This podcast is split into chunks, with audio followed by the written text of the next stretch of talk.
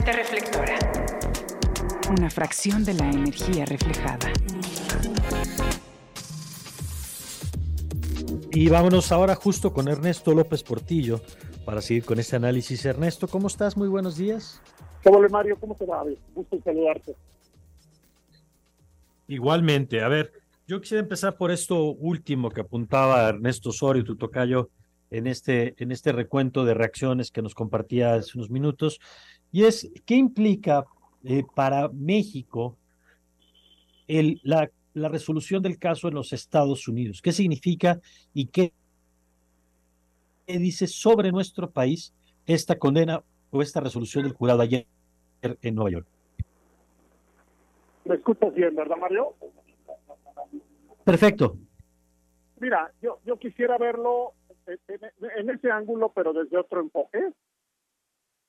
Es muy importante pensar en la posibilidad de que este juicio implica un mensaje político importantísimo cuando el estándar de prueba suficiente para encontrar culpable a García Luna se basó en testimonios de eh, personas que fueron a quienes se les ha probado, la mayoría de ellas, a quienes se les ha probado la participación en la delincuencia organizada.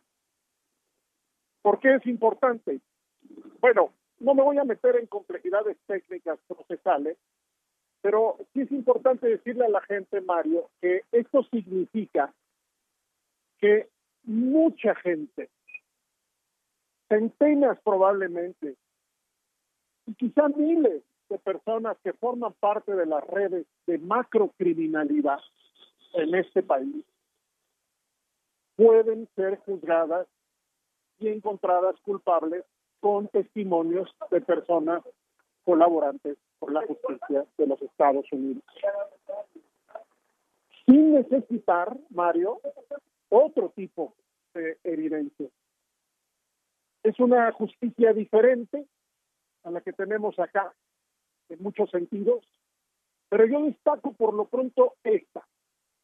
Esto quiere decir, Mario, que personas que viven de la delincuencia organizada, incrustadas en las estructuras políticas, en instituciones civiles y militares, en fiscalías, etcétera, y personas que están vinculadas a estas redes desde el ámbito privado, en el momento en el que sean llamadas a, dar su testimonio en un proceso penal allá, pueden ser suficientes sus testimonios para encontrar responsabilidades de delitos que podrían, como en el caso de García Luna, merecer pasar el resto de su vida en prisión. ¿Por qué le digo mensaje político, Mario? Bueno, porque las relaciones entre México y Estados Unidos tienen que ser eh, analizadas en el momento en el que esta resolución se emite. Están esas relaciones desgastadas, muy fuerte, desde, particularmente desde la última etapa del gobierno de Donald Trump, cuando viene aquella declaración del entonces fiscal de los Estados Unidos, que habla de una proporción importante de los del terreno de los Estados Unidos mexicanos fuera de control por parte del Estado y bajo control de la delincuencia organizada. De ese momento a la fecha, Mario, se han venido acumulando señalamientos, a veces rumores, pero también declaraciones formales, por ejemplo, en el Congreso de los Estados Unidos, e incluso propuestas de ley que van en la ruta del endurecimiento de los Estados Unidos frente a la delincuencia organizada en México. Ayer justamente, creo que te compartí el texto, Mario, no lo recuerdo, estaba yo mirando eh, una propuesta de, si recuerdo bien, no sé si son congresistas o senadores republicanos, que eh, proponen, según este artículo, eh, perseguir a la delincuencia organizada en México exactamente de la misma manera que se persigue a las organizaciones terroristas, por ejemplo, como se ha hecho con Al Qaeda.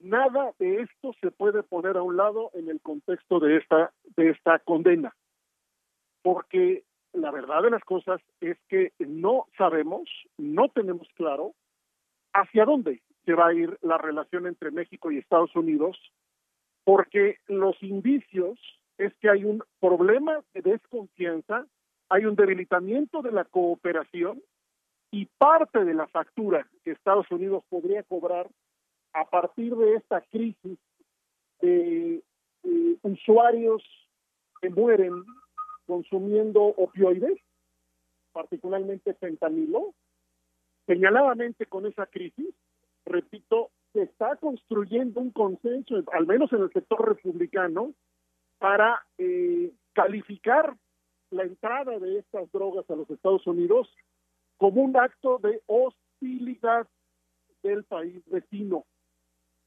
Esto lo tenemos que subir al análisis, Mario, porque las cosas cambian en el momento en que uno entiende el contexto de la relación internacional. Eso por una parte. Y por otro lado, pues la contradicción brutal, eh, la contradicción brutal que implica eh, la experiencia internacional nos enseña que la delincuencia organizada no se desmonta, no se debilita, no se eh, neutraliza a través del el juicio y la condena solo a los liderados. Que tienen que construir investigaciones que sean capaces de desmontar las redes, las redes de macrocriminalidad. Así que la pregunta, Mario, es, ¿qué va a pasar? Con toda la información que fluyó, señalando a estructuras institucionales del Estado mexicano, no solo personas, sino personas utilizando las estructuras del Estado mexicano, cuando incluso invirtió más que nunca en la seguridad pública federal a través de este poder incontrastable que se le dio a García Luna. Termino con esto, Mario. Sí. Voy a relatar en, una, en un artículo que estaré publicando más tarde hoy, voy a relatar estas dos propuestas que García Luna negó y que le hicimos desde el Instituto para la Seguridad y la Democracia. Propusimos un sistema de supervisión externa sobre el control de confianza, sobre estas evaluaciones que se hacen sobre la policía, que el presidente Calderón en su momento dijo que serían la herramienta para terminar con la corrupción de la policía en México. Imagínate tú. Esa fue una promesa explícita del presidente Calderón. Es decir, se negaron a un sistema de evaluación externa que midiera si había impacto de estas evaluaciones de control sobre la reducción de la corrupción de la policía o no. Se negaron. Y segundo, tú lo sabes bien, eh, llevamos al Senado de la República, logramos llevar la propuesta del auditor, del auditor especial de la Policía Federal y también, también lo bloquearon. Entonces, fue una conducta en la que se negó sistemáticamente los medios de control, que ahora pues podemos frente a todo esto entender mucho mejor por qué. Claro. Sí, pues el fracaso de los mecanismos de control tiene que ver con la operación de lo que se permitía o se permitió por lo menos en ese tiempo. Gracias, Ernesto. Con mucho gusto. Muy buenos días, Mario.